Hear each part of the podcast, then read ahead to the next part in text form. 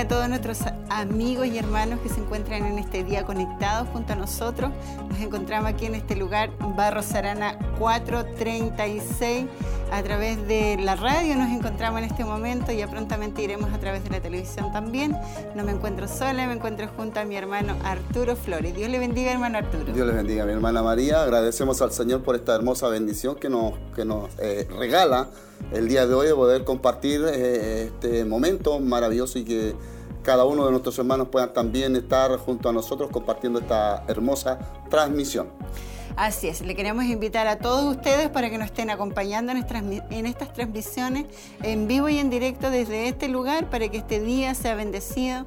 Eh, sin duda ya nos encontramos hoy día eh, sábado 25 ya de diciembre, a muy pocos días de terminar este año, nos queda solamente darle gracias a Dios por su amor, por su misericordia, por su fidelidad y por mantenernos en pies con vida y salud. Un culto especial el día de hoy, culto de gloria. Estaremos bendiciendo y alabando al Señor, agradeciendo por supuesto las grandes y maravillosas misericordias que Él ha tenido en favor nuestro y es por ello que también motivamos a cada uno de nuestros hermanos, amigos, auditores que están también en la sintonía y compañía nuestra puedan disfrutar el día de hoy de este hermoso culto. Barros Aranas 436 en la ciudad de Chillán estamos transmitiendo y también reunidos para levantar el nombre de nuestro Señor Jesucristo desde Chillán al mundo entero, transmitiendo desde Radio Emisoras Emaús y también para posteriormente también estar ah, allá en Televida. Así es que agradecemos al Señor esta hermosa bendición, queremos intarle, queremos motivarle, queremos saber de usted y que pueda también compartir junto a nosotros esta hermosa transmisión en donde estaremos alabando junto al grupo Renuevo para posteriormente también estar disfrutando de la palabra del Señor. Una enseñanza tenemos el día de hoy. Así es, hermano Arturo, tenemos una hermosa enseñanza que nuestro obispo Hugo Alfonso Montesino estará dando en unos momentos más. El tema de hoy es don de enseñanza y exhortación y se encuentra en el libro de Romanos 12 y 7, 8, los versículos de 7 y 8, de la serie Dones Espirituales. Un hermoso tema tendremos en este día.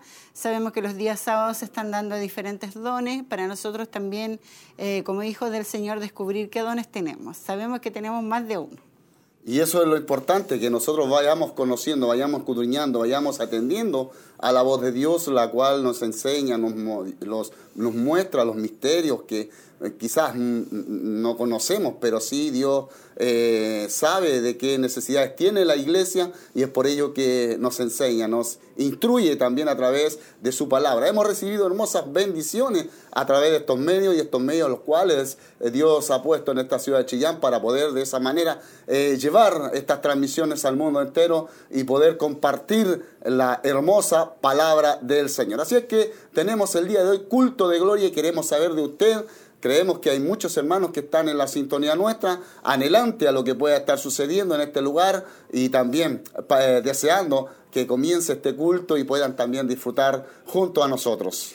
Así es, hermano Arturo, como usted dice, a través del mundo entero. Sabemos que eh, a través de Chillán llegan a muchos lugares y no, tenemos fronteras. Traspasan las fronteras estas transmisiones y así queremos que muchos se unan en esta tarde y que puedan separar este tiempo para levantar el nombre del Señor. Sin duda, Tal vez para muchos ha sido un año muy complejo, difícil, por la pandemia, nos ha tocado pasar muchos procesos, pero seguimos confiando en Dios que él está con sus brazos abiertos esperando por usted, por mí, y no quiere que nadie se quede en el camino. Tal vez si usted hace mucho tiempo que no se congrega y, se ha quedado ahí, eh, tome ánimo, tome ánimo y pueda acercarse a este lugar, eh, tal vez pueda llamar para ver si quedan cupos para el día de mañana. Sabemos que tenemos también un, bus de acercamiento.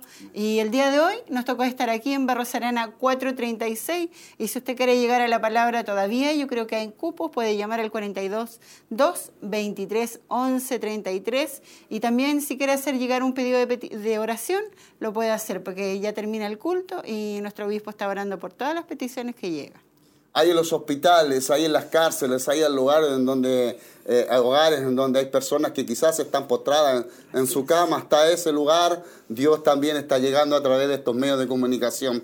Y sin lugar a dudas, Dios conoce su necesidad, Dios sabe la condición en la cual se encuentra, pero hoy es el día en el cual también le mostrará su misericordia, el amor que tiene hacia usted, y es por ello que nosotros solamente queremos instarle a que permanezca en la sintonía. Sabemos que Dios entra a los lugares a donde quizás el hombre no puede entrar Ahí está Dios, nadie puede impedírselo y es por ello que le damos toda la gloria al Señor y, nos reunimos, nos congregamos en el nombre de Jesús para poder disfrutar el día de hoy, culto de gloria, en donde estaremos recibiendo una hermosa palabra, una hermosa enseñanza, en donde nosotros como iglesia tenemos que conocer, tenemos que saber y tenemos que aprender.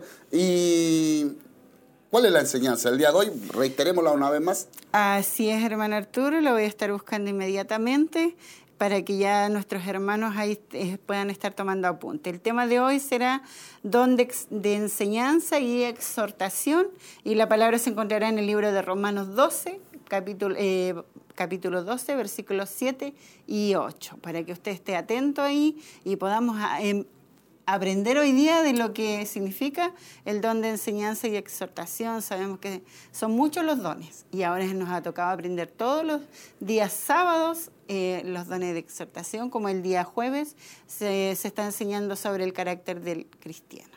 Hemos recibido bastante palabra, bastante enseñanza y es por ello que eh, podemos decir lo que gracias al Señor hasta el día de hoy estamos en pie, estamos recibiendo palabras, nada lo ha impedido, nada ha impedido que Dios se manifieste, que se glorifique, que se, eh, eh, eh, que se muestre a su iglesia y también de su palabra a través de las escrituras, también estamos viendo que muchos amigos auditores están también añadiéndose a esta hermosa transmisiones que cada día estamos llevando, los días jueves, sábados y domingos. Hay personas que también se reúnen junto a nosotros y es por ello que nos gozamos, aquellos amigos que por primera vez, por segunda vez están también ahí en la sintonía, permanezca en ella, Dios tiene algo para usted, Dios conoce su necesidad y lo más importante es que Él está con usted ahí en esta hora para poder también eh, llevarle esa respuesta a la cual usted ha estado buscando durante mucho tiempo. Así es que hermano querido,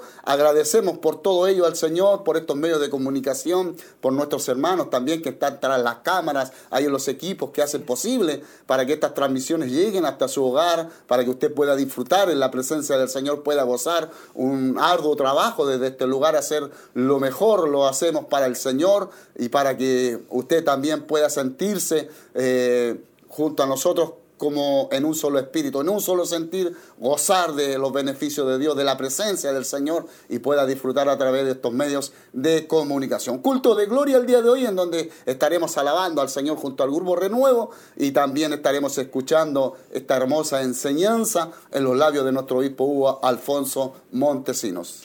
Así es. Eh, prontamente ya empezaremos a escuchar las primeras alabanzas y eso queremos que ya usted pueda preparar su corazón, que pueda estar ahí anhelante de lo que vamos a escuchar y la enseñanza que tendremos en este día. Queremos añadir un saludo para todos los locales porque sabemos que de diferentes lugares nos están acompañando siempre los hermanos. Y también Queremos que usted también aproveche desde el comienzo las hermosas transmisiones, este hermoso culto que estaremos gozando y disfrutando y vamos de lleno a lo que está sucediendo ahí en el templo. Para aquellos que necesitan de tu palabra, Señor, pedimos esa bendición del Padre, del Hijo y del Espíritu Santo. Amén, amén y amén. De un aplauso, alabanza al Señor. Es un día especial, hoy es un día muy especial para nuestras vidas. Vamos a cantar junto al grupo Renuevo, cantamos alabanzas al nombre de nuestro Señor Jesucristo.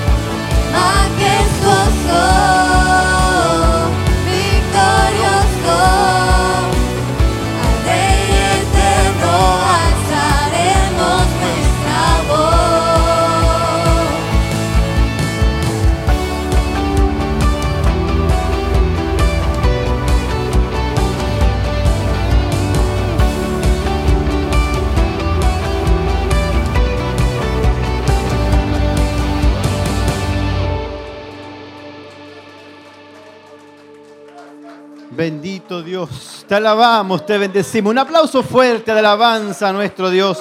Gracias Jesús, te adoramos, te glorificamos Señor. Tome su asiento mi hermano. Vamos a compartir el Salmo 89, versículos 1 en adelante. Dice, las misericordias de Jehová cantaré perpetuamente. ¿Me dice amén? De generación en generación haré notoria tu fidelidad con mi boca. Porque dije, para siempre será edificada misericordia. En los cielos mismos afirmarás tu verdad. Hice pacto con mi escogido. Juré a David mi siervo diciendo, para siempre confirmaré tu descendencia y edificaré tu trono por todas las generaciones. Amén. Bendito es el Señor. Mientras meditamos esta palabra, yo les voy a pedir que vamos a orar. Amén. Vamos a orar especialmente por aquellos que están enfermitos, por aquellos que están pasando dificultades, por aquellos que están en sus hogares esperando una palabra de bendición para sus vidas, esperando una palabra de de levantamiento para ellos, porque para nosotros también esta palabra es especial. Vamos a pedir, amén. Vamos a pedir, vamos a orar en esta hora. Oramos a la presencia del Señor. Padre, en el nombre de Jesús, en esta hora nos acercamos, Señor, reconociendo nuestras debilidades, reconociendo nuestro pecado, Señor, que habita en nuestras vidas pero también reconociendo nuestras faltas y nuestras debilidades.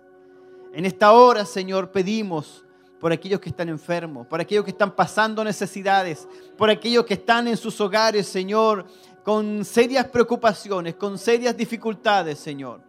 Y están a través de estas redes sociales esperando una palabra para sus vidas, esperando una palabra de reconfortamiento, Señor. Pedimos por las familias, por los hogares que están pasando dificultades, Señor. En esta hora nos ponemos ante tu presencia, Señor.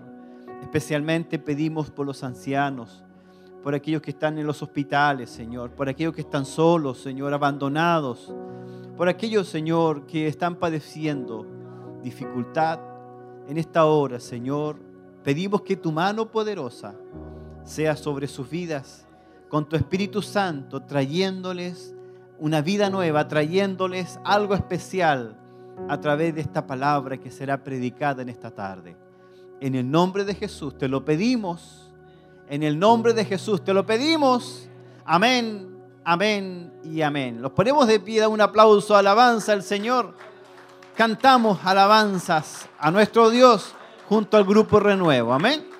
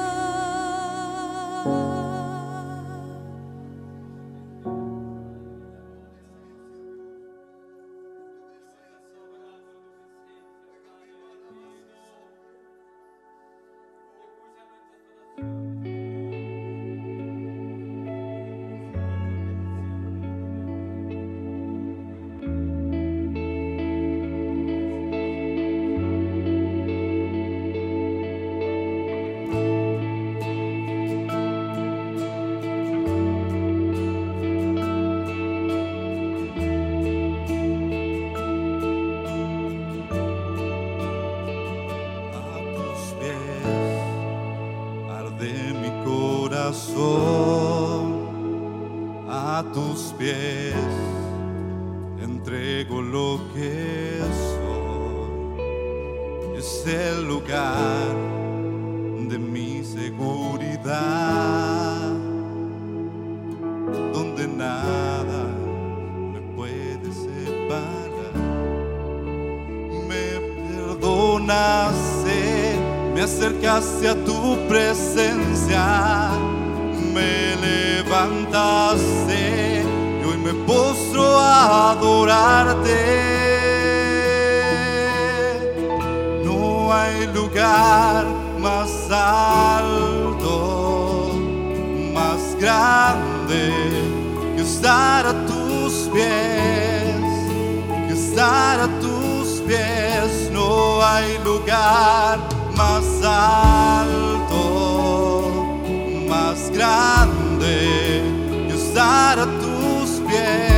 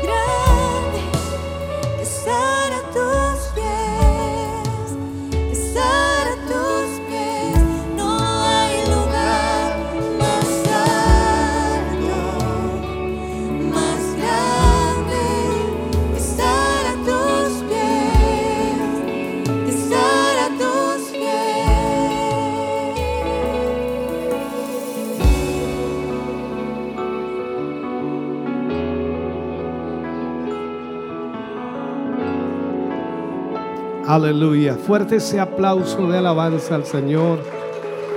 Bendito sea el nombre del Señor. Alabamos su nombre en esta tarde. Puede sentarse, mi hermano. Dios le bendiga. Damos muchas gracias al Señor de tenerles acá hoy. Poder reunirnos para alabar al Señor, poder reunirnos para exaltar el nombre del Señor. Una fecha poco compleja para algunos, pero qué bueno es que usted puede estar acá. Y esperamos en el Señor también el día de mañana, ya que ya mañana es un día diferente, ¿no?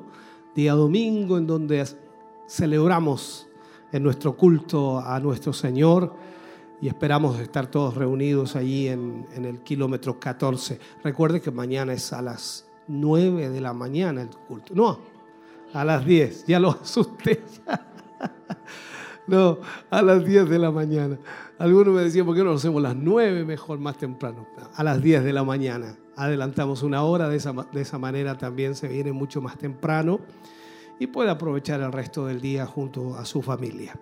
Bien, vamos entonces, eh, antes de ir a la palabra de Dios, vamos a ofrendar y como usted ya conoce todo nuestro sistema y de esta manera entonces usted puede ofrendar en la cajita de la ofrenda que pasará por su lugar o también puede ir a la mesita atrás en donde puede hacerlo a través de Red Bank. Eso puede hacerlo entonces de las dos maneras. Lo importante es que usted esté apoyando la obra del Señor. La palabra de Dios dice que Dios ama al dador alegre. Así que dé con alegría, dé con gozo para el Señor y para su obra y Dios sea prosperándole. Recordarles también a nuestros hermanos que están en la sintonía. Seguramente muchos de nuestros hermanos de la corporación están mirando el culto. Ellos también pueden participar de esta ofrenda. Eh, les llegará su WhatsApp, por supuesto, toda la información para que usted pueda hacer una transferencia y de esa manera también ser parte del apoyo a la obra del Señor. Así que vamos a orar a Dios para que el Señor pueda bendecir su vida, pueda multiplicarle, pueda también prosperarle. Dios es bueno en eso y esperamos con todo nuestro corazón que el Señor pueda seguir bendiciéndoles grandemente. Bien, oramos a Dios. Padre, en el nombre de Jesús, vamos ante su presencia, eh, dando muchas gracias por su gran amor y misericordia. Gracias Señor porque nos permite en esta hora y en este momento, Señor, poder orar, poder buscar su rostro, poder buscar su presencia y a través de esta oración, Señor, pedir que usted pueda bendecir, que usted pueda multiplicar estas ofrendas. Sé que bendecirá a su pueblo, Señor, como lo ha hecho hasta ahora y seguirá haciéndolo. Pero pedimos, Señor, que estas ofrendas sean multiplicadas para el sostenimiento de su obra. Lo pedimos y lo rogamos en el nombre glorioso de Jesús. Amén y amén, Señor. Aleluya. Canta el grupo Renueva al Señor y usted, por supuesto, ofrenda para la obra de Dios. Dios ama al dador alegre.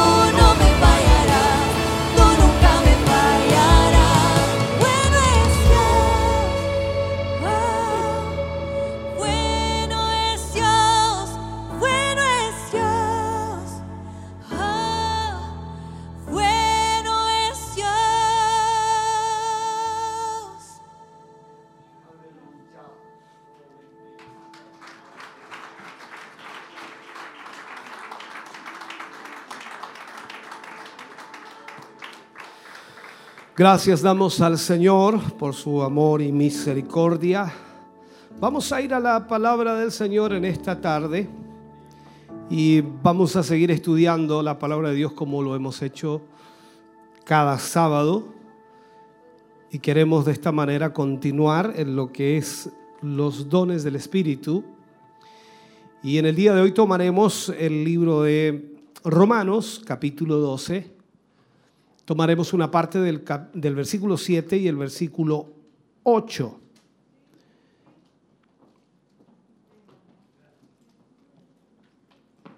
Versículo 7 y versículo 8. Leemos la palabra del Señor y lo hacemos en el nombre de nuestro Señor Jesucristo.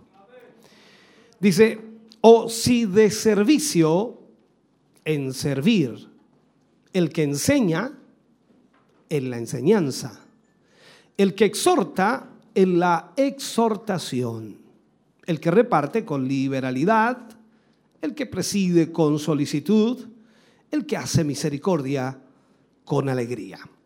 ¿Qué es lo que quiero tomar de estos versículos? El que enseña en la enseñanza, el que exhorta en la exhortación. Oremos al Señor. Padre, en el nombre de Jesús vamos ante su presencia dando gracias, Señor, por su gran amor y misericordia. Gracias por porque usted nos permite en esta tarde, Señor, reunirnos como pueblo suyo y a través de los medios de comunicación muchos hermanos y hermanas más están reunidos. Y esperamos, Señor, que esta palabra, esta instrucción, esta enseñanza, pueda traer al corazón y a la mente de sus hijos, Señor, un refrigerio, un despertar, una bendición especial.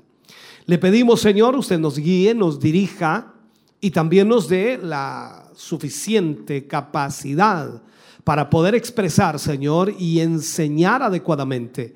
Y sobre todo, Señor, que sus hijos puedan recibir esta instrucción y aprender de ella.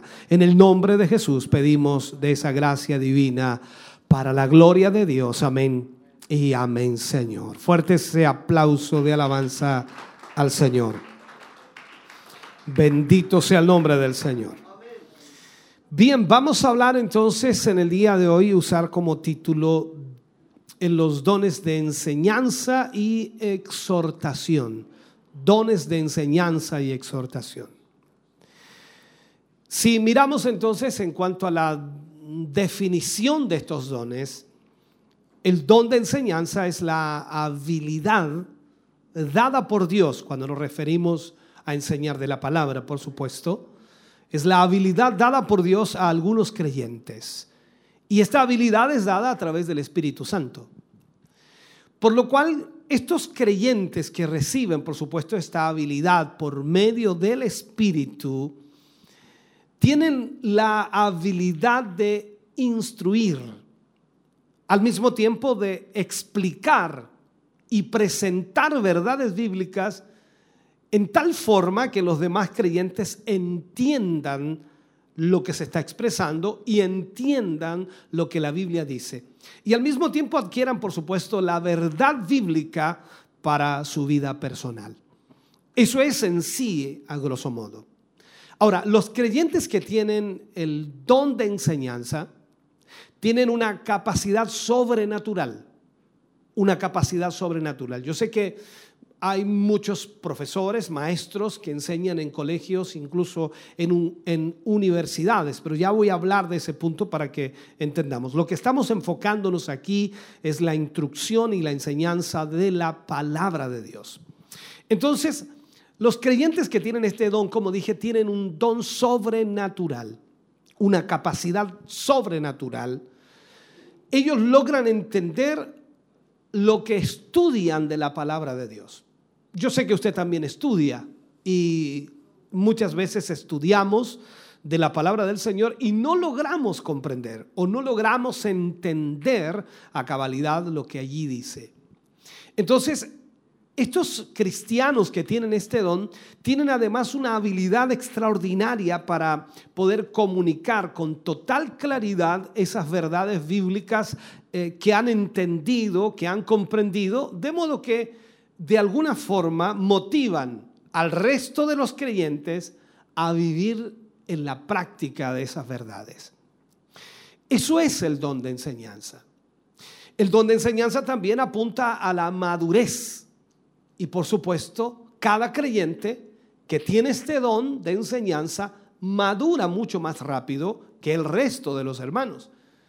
Ese fue el deseo del apóstol Pablo también cuando escribe a los colosenses en el capítulo 1, versículo 28, y le habla y le dice, a quien anunciamos, amonestando, dice, a todo hombre y enseñando a todo hombre en toda sabiduría, a fin de presentar perfecto en Cristo Jesús a todo hombre.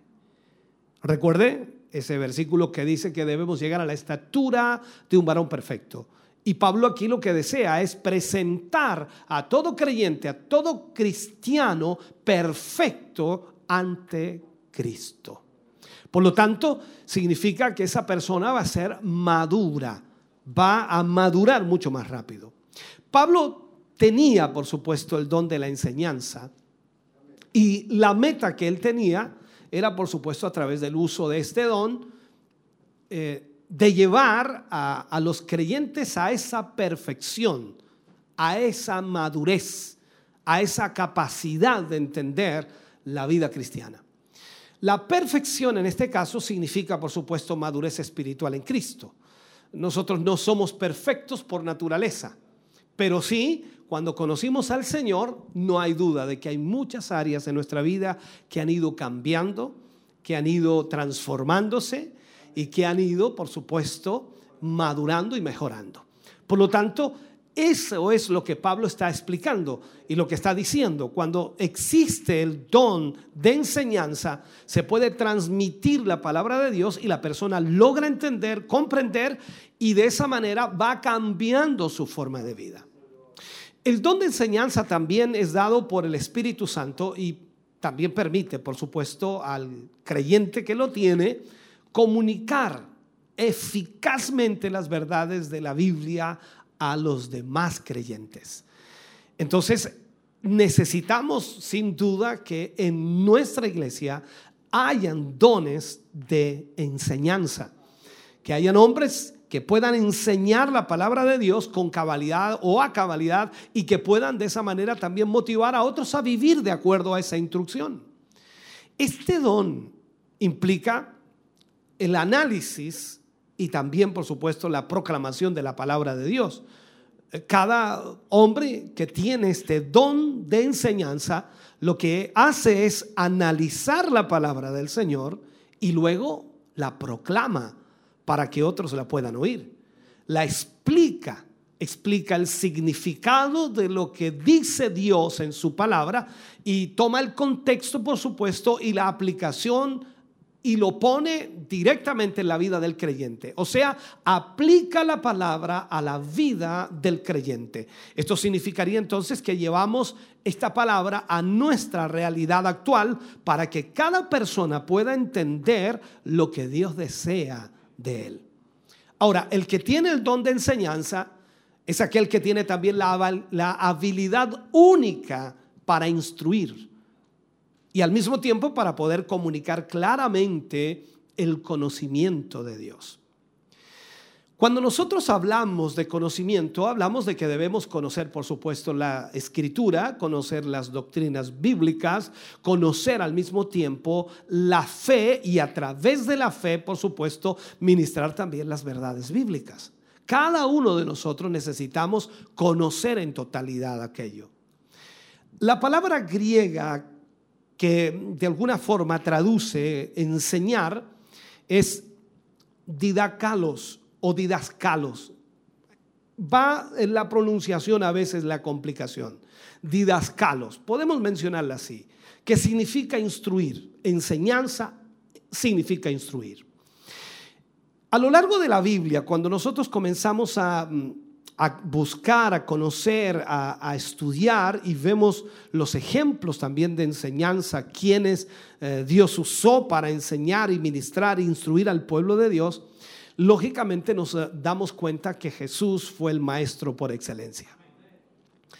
Jesús mismo fue, por supuesto, el gran maestro, lo voy a mencionar así, y él mandó a sus discípulos diciéndoles, recuerde usted en el libro de Mateo capítulo 28 cuando habla de la gran comisión, versículo 19 y 20, él les dice, por tanto, id y haced discípulos a todas las naciones, bautizándoles en el nombre del Padre, del Hijo y del Espíritu Santo, enseñándoles que guarden todas las cosas que os he mandado. O sea, aquí vemos entonces que el mandato de Dios de la gran comisión también implica enseñar. Y no podemos enseñar si no tenemos el don. Usted puede enseñar algo de lo que entiende, pero no podrá enseñar todo. Y ese es el punto. Entonces vamos a ir profundizando. ¿Qué es lo que hace nuestro Señor Jesucristo cuando le da esta orden? Jesús entonces les ordena a los discípulos que enseñaran a los nuevos discípulos todo lo que Él les había mandado. Todo lo que Él les había mandado. Que los instruyeran tanto en la doctrina como también, por supuesto, en el caminar que tendrían diariamente con el fin o la finalidad de que ellos agradaran a Dios. Esto es lo mismo que debemos hacer nosotros como cristianos. Llegamos a la iglesia, ¿cierto? Y nosotros eh, decimos, bueno, me gusta la iglesia, voy a la iglesia, eh, canto algo también de lo que canta, porque algo bueno en la pantalla me ayuda y ahí yo canto, eh, voy constantemente a la iglesia, pero nos damos cuenta con el proceso de que hay cambios que deben producirse. ¿Y cómo van a venir esos cambios? No van a venir instantáneamente porque algo sucedió en nuestro interior sin haber oído sino que debe ser enseñada la palabra. Y al ser enseñada, entonces esos cambios van a comenzar a producirse.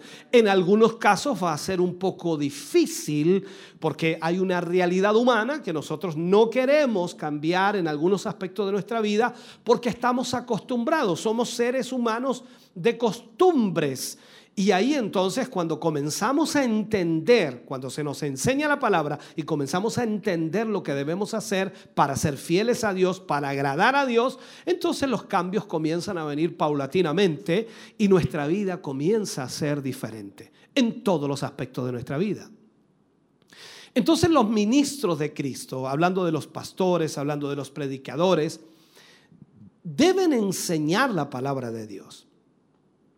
Ahora, los ministros de Cristo no enseñan los mandamientos de hombres. Ellos no pueden hacer eso.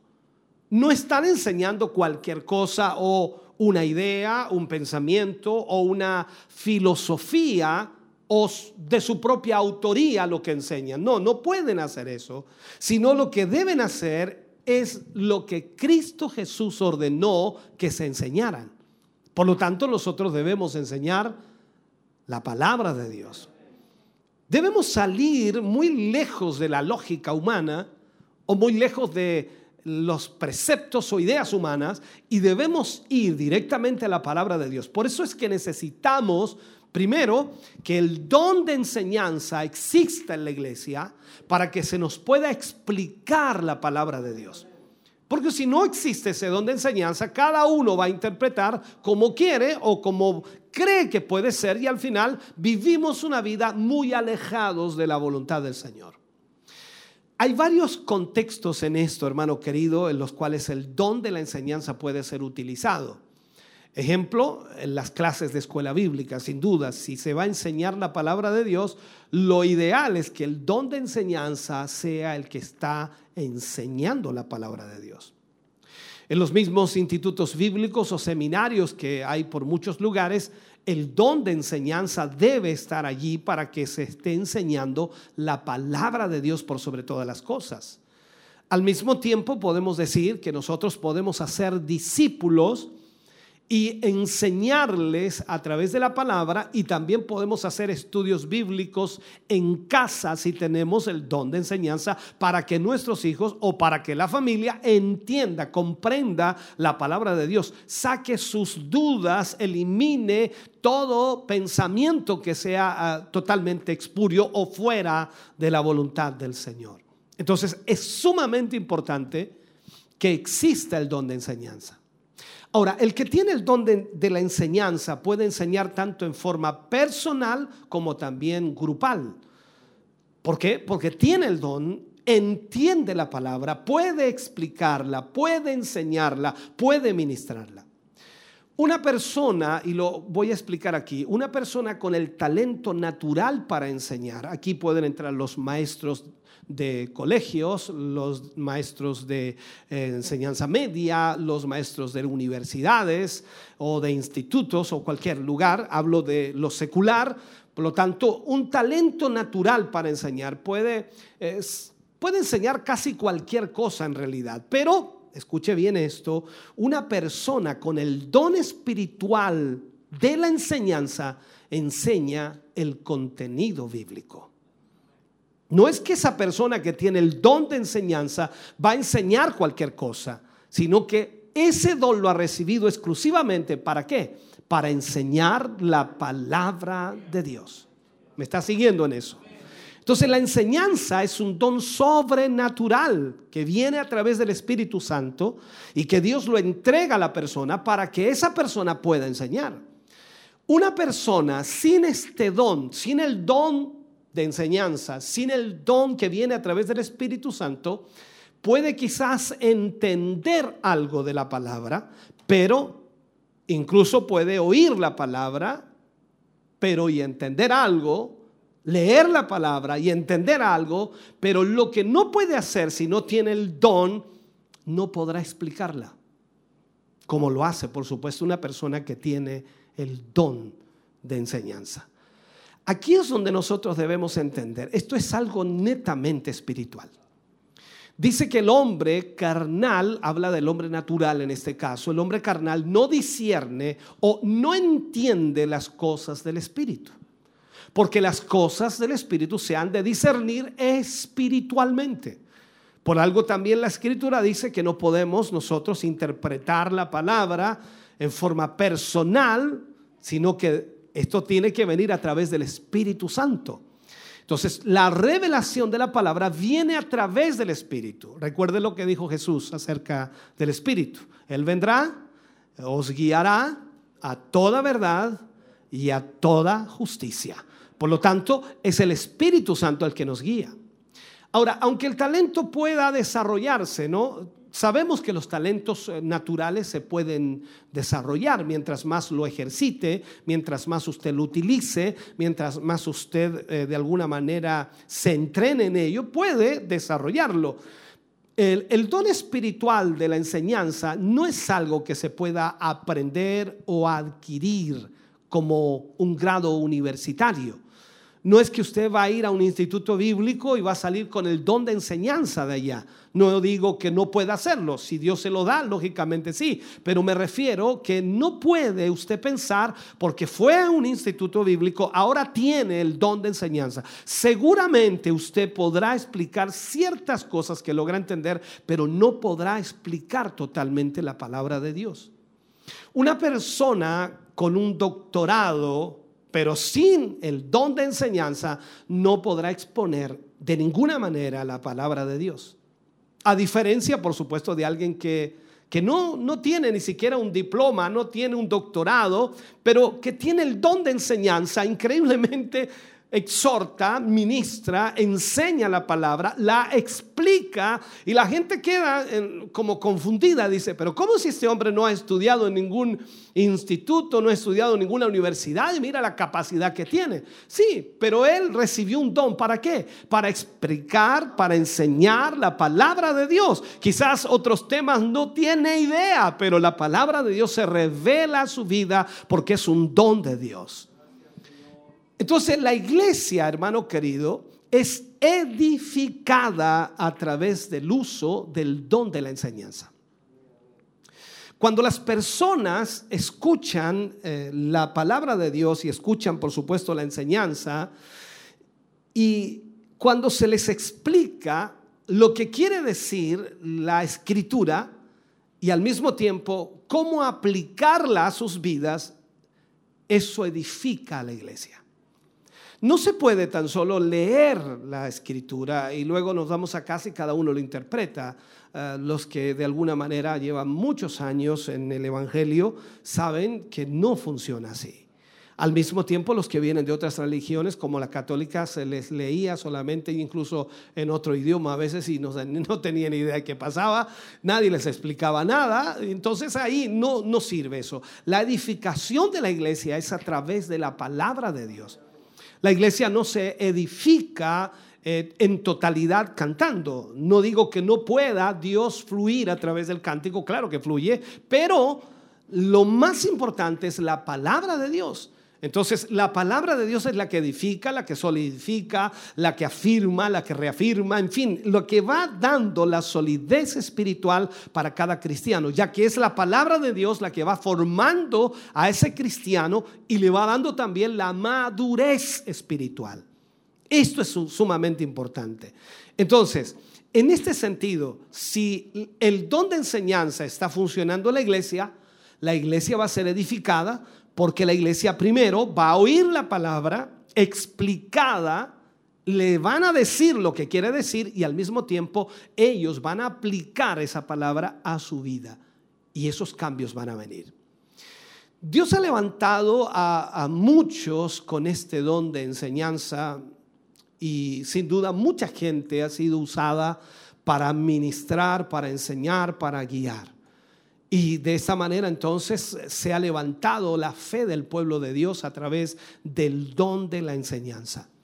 Nosotros tenemos entonces que permitir de alguna forma que Dios trabaje en nuestra vida y que al mismo tiempo nosotros seamos usados para el Señor en esta área tan importante que por supuesto crezca en nuestro corazón y en nuestra vida la sabiduría y el conocimiento de Dios y este don de enseñanza esté en nuestra vida para que la iglesia pueda ser edificada, ya sea, como dije, personalmente con los hermanos o también grupalmente. Veamos lo que dice Pedro, segunda de Pedro, capítulo 3, versículo 18, habla allí y dice, antes bien, creced, dice, en la gracia y el conocimiento de nuestro Señor y Salvador Jesucristo. A Él sea la gloria ahora y hasta el día de la eternidad. Amén. O sea, Pedro nos está diciendo aquí dónde debemos crecer y, y por qué debemos crecer. Entonces nosotros tenemos que aquí entender que debemos crecer en la gracia y el conocimiento de nuestro Señor y Salvador Jesucristo. Es lo que más debemos hacer como cristianos. Y de esa forma entonces la gloria de Dios estará sobre nuestra vida. Y nosotros daremos gloria a Dios con nuestro ejemplo, con nuestra forma de vida. La gente que no conoce al Señor glorificará a Dios por los hechos que hay en nuestra vida. Porque la palabra de Dios habrá traído cambios, sin duda.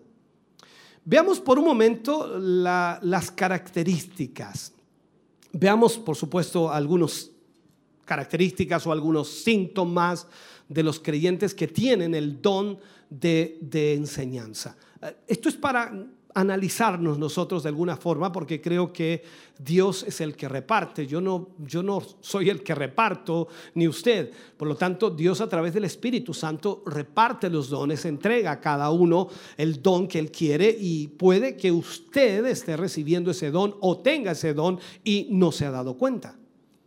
Veamos algunas características.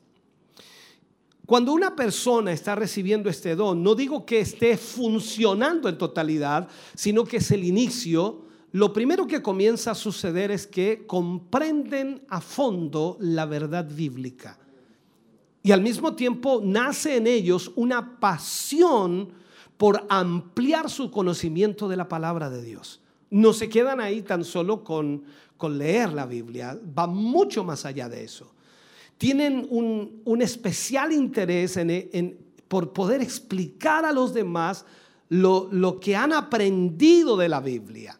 Normalmente no guardan las verdades bíblicas para ellos mismos, sino que de alguna forma, de alguna manera, ellos las hacen públicas, enseñan a otros la palabra del Señor. Al mismo tiempo tienen una, una disciplina para para emprender estudios sistemáticos de toda la Biblia. Ellos comienzan a estudiar la palabra de Dios día tras día, semana tras semana, mes tras mes, porque ellos quieren aprender de la palabra de Dios, quieren adquirir el conocimiento. Ahora, ellos no escatiman esfuerzos. Algunos, eh, con tal de, adquirir el mayor número de ayuda, eh, ¿cómo llamarle?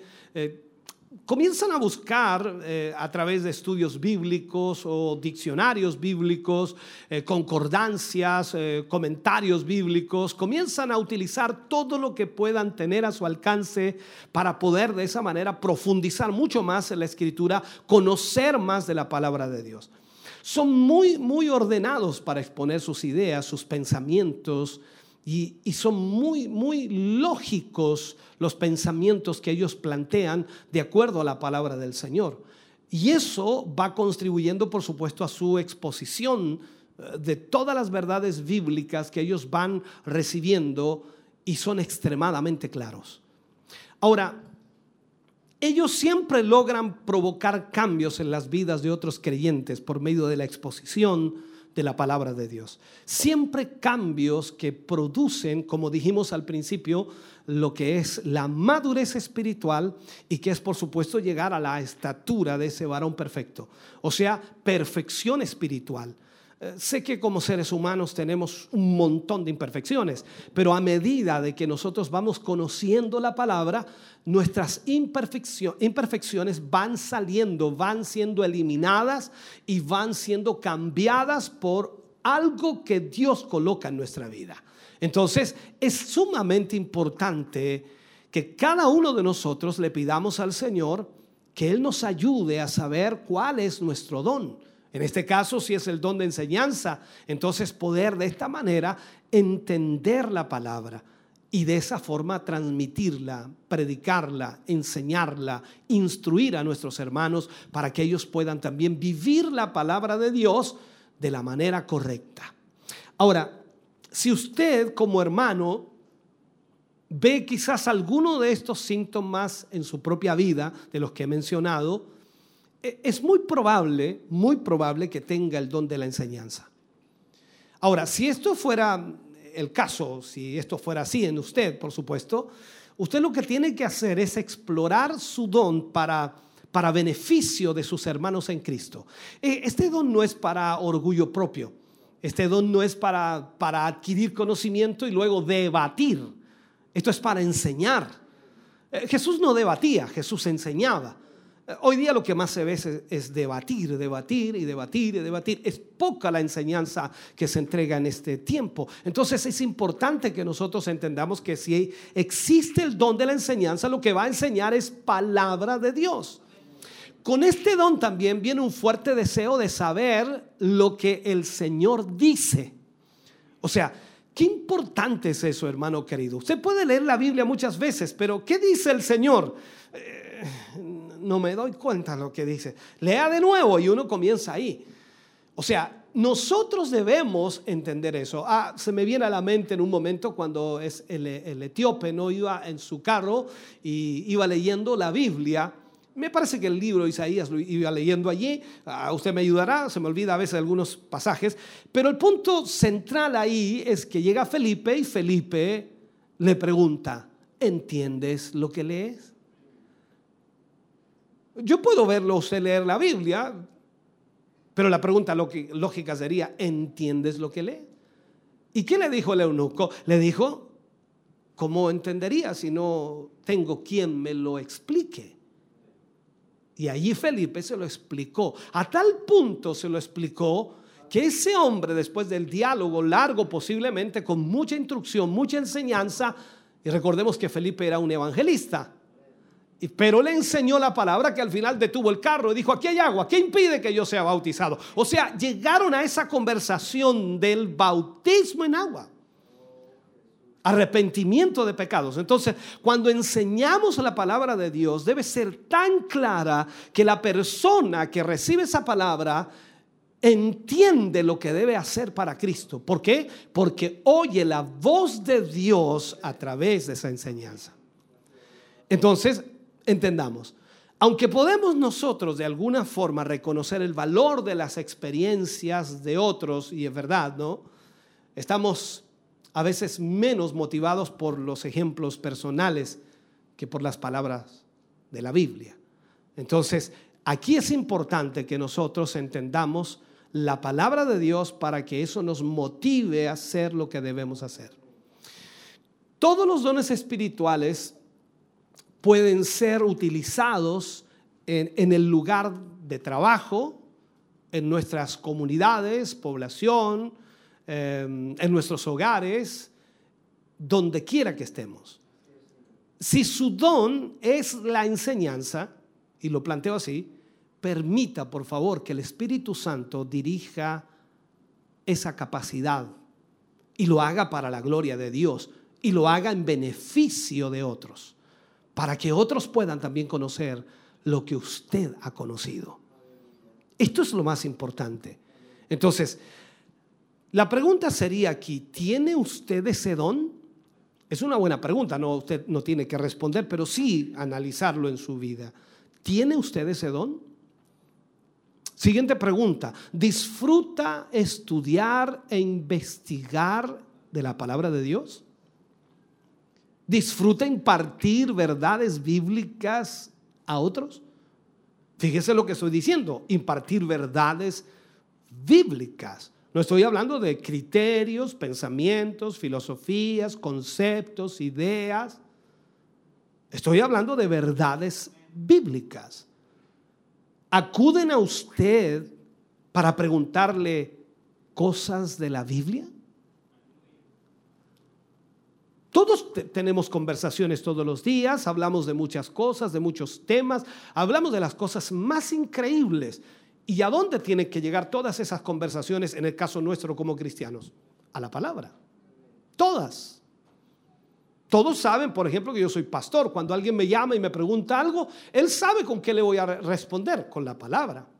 No puedo hacer otra cosa.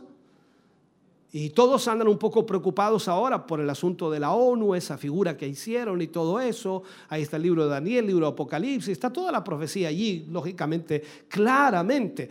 Ahora alguien quiere que le interpretemos por qué la ONU hizo eso. no tengo idea, le dije yo, pero eso está profetizado. Así que no, no nos queda otra que mirar con la perspectiva bíblica y saber que en cualquier momento nos vamos. Así que el anticristo no se va a manifestar mientras usted y yo estemos aquí, hablando de la iglesia en general. Entonces, mientras estemos aquí como iglesia, el anticristo no se va a manifestar. Puede que esté caminando sobre el escenario de esta tierra, puede que tenga la edad ah, ya apropiada, puede que esté todo planificado, pero no puede manifestarse porque estamos nosotros aquí. Somos el problema número uno para el anticristo. Entonces, en este sentido, todo está ambientado, preparado, todo está ya caminando, todo está siendo ordenado, el famoso chip que está también en todas partes corriendo, así que le van a poner no sé cuántas vacunas, 4, 5, 6, 7, 8, 9, pero en alguna va a venir el chip. El punto es que todo se está preparando para allá y usted dice, ¿qué hacemos? Oremos para que el Señor venga, tal como dice Apocalipsis. La iglesia dice ven. El Espíritu dice ven. Y el que oiga diga, ven Señor Jesús. Tenemos que orar para que Él venga por nosotros. Bendito sea el nombre del Señor. Discúlpeme que me aparté un poquito, pero era el punto. Entonces le preguntan a usted eh, cosas bíblicas. Y cuando usted le enseña a las personas, ¿lo entienden? Son cosas prácticas que usted debe analizar cuando, por supuesto, habla de la palabra del Señor. Cuando usted ve a alguien confundido en su entendimiento de las escrituras, cuando usted ve a alguien que no, le cuesta entender, ¿se siente responsable de hablarle sobre ello? Sigo hablando de la palabra, no estoy hablando de ninguna otra cosa, de la palabra.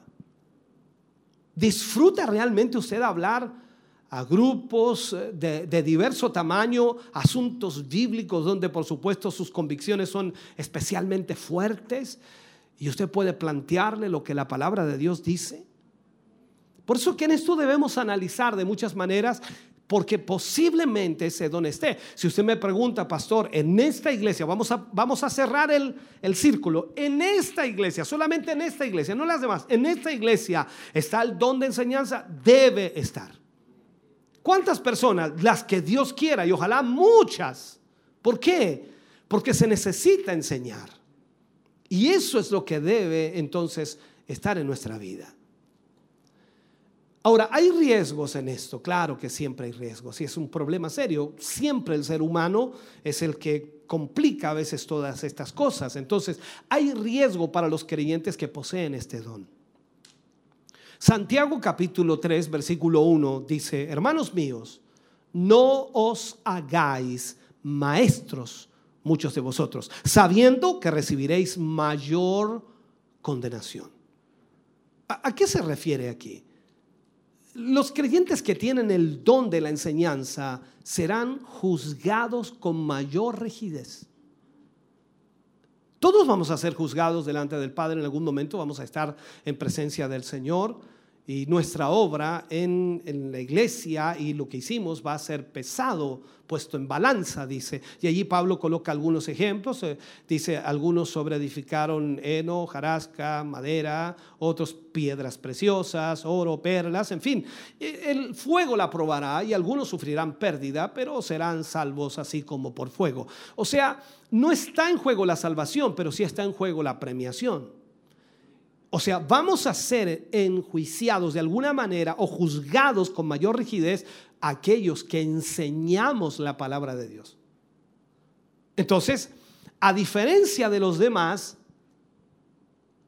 porque nosotros conocemos más a fondo la verdad de las escrituras.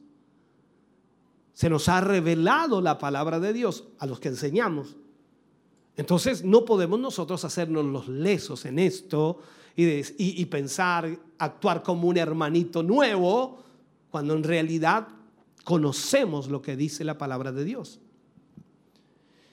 El otro punto y el otro peligro es que los maestros, en este caso lo que dice la escritura, los que se hacen maestros a sí mismos, ya lamentablemente pueden causar mucho daño a otros creyentes. ¿Por qué? Porque conociendo la palabra de Dios, ya sea consciente o inconscientemente, proclaman o proclamen una doctrina errada. Y eso suele suceder mucho en este tiempo donde estamos. Hoy día hay muchas doctrinas, hay muchos pensamientos, hay muchos eh, eh, ejemplos de predicadores que quitan de contexto los, los, los, pasajes y lamentablemente están enfocados en pensamientos más que en la misma palabra del Señor. Entonces los creyentes que tienen este don, eh, lamentablemente son propensos a enorgullecerse por la manifestación del don. Enorgullecerse. No quiero dar nombres, pero todos hemos tenido la experiencia de escuchar a muchas personas que son extraordinarias, increíbles. Y yo recuerdo a un predicador que ya no está con nosotros, él, él falleció, está, eh, hace muchos años falleció. Eh, no voy a dar su nombre para no, no criticar, solamente voy a colocar el ejemplo. Cuando él, cuando él predicaba, no usaba la Biblia, él, él no leía la Biblia, él se sabía la Biblia de memoria, toda. Y, no estoy hablando, no estoy bromeando, se sabía la Biblia de memoria. A tal extremo que le pedía a, a, una persona que leyera, por favor, el versículo tanto, y la persona leía, le decía, disculpe, ahí hay una coma. Ahí hay un punto aparte. O sea, hay un signo de pregunta, signo de interrogación, sin, sin ver la Biblia. Sabía todo y luego explicaba y luego enseñaba.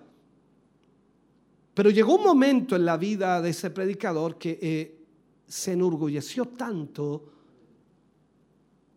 que no se desvió totalmente, pero empezó a enseñar cosas que no tenían nada que ver con la escritura. Es un peligro. Por eso en esto también debemos entender que si pedimos al Señor que nos dé un don y Él nos da ese don, somos responsables por ese don.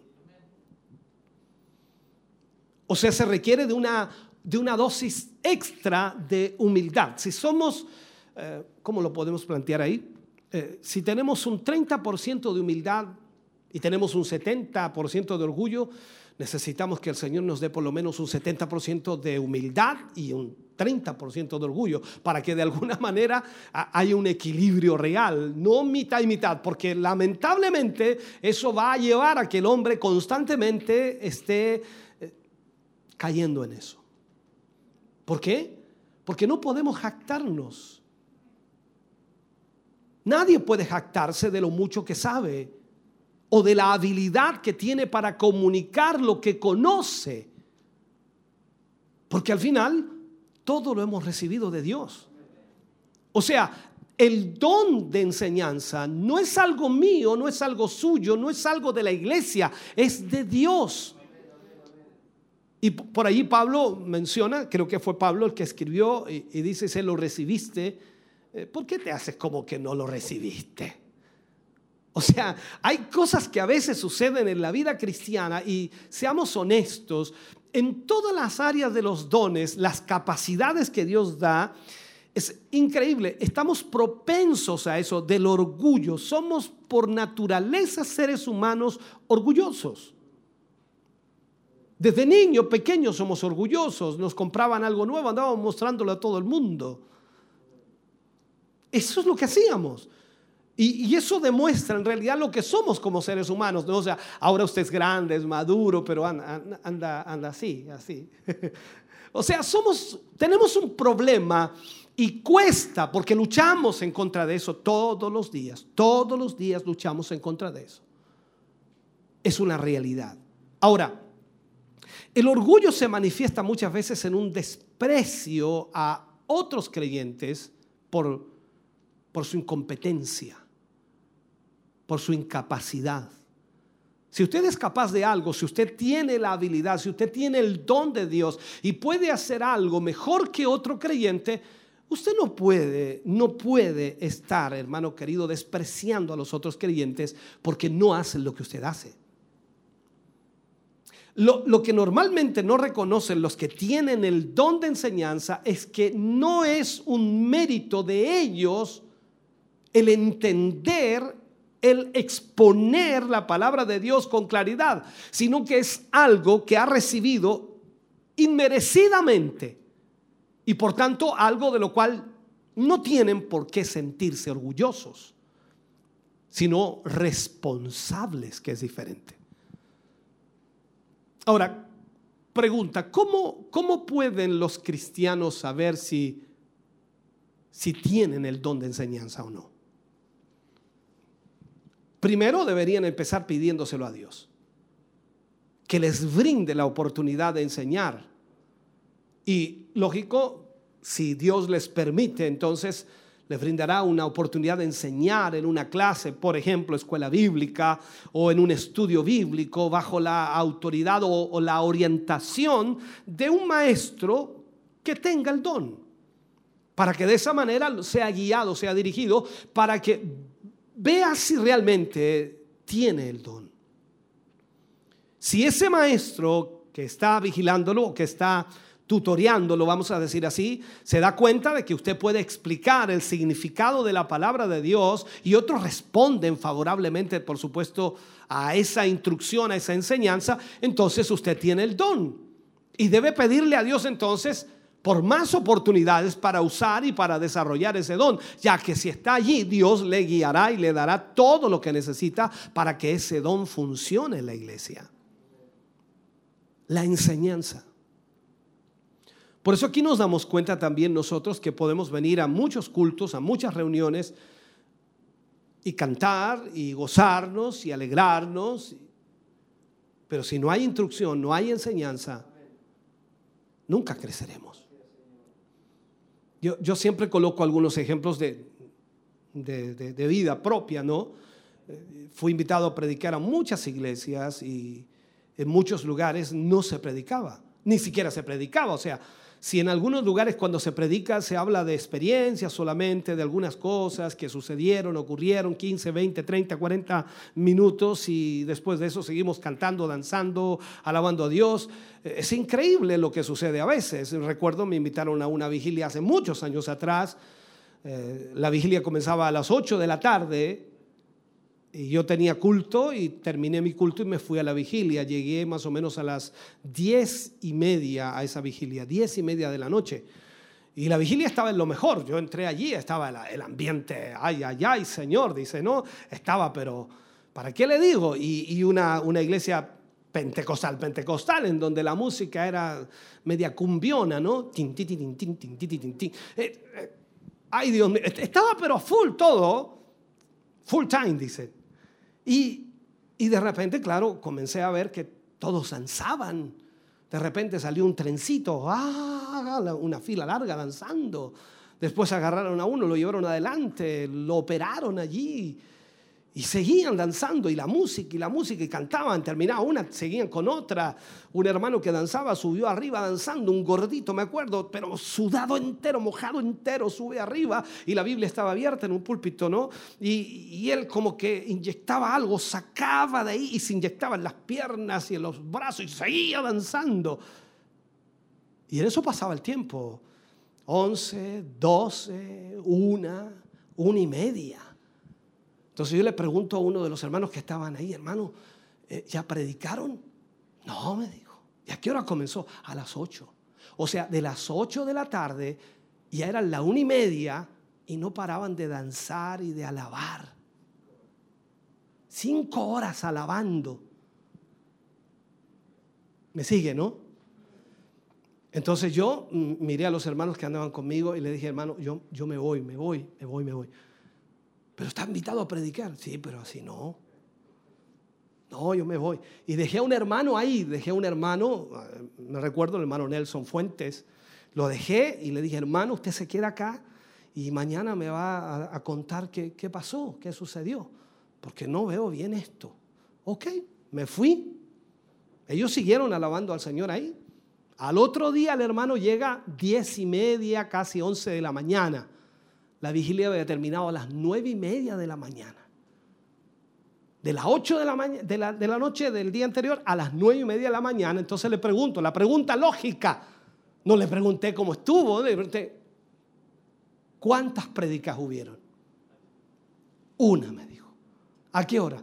Cinco un cuarto. ¿A qué hora terminó? Cinco treinta. 15 minutos. ¿Y qué hicieron el resto? Lo mismo que usted vio. Danzaron, operaron, trencito, ambulancia, de todo.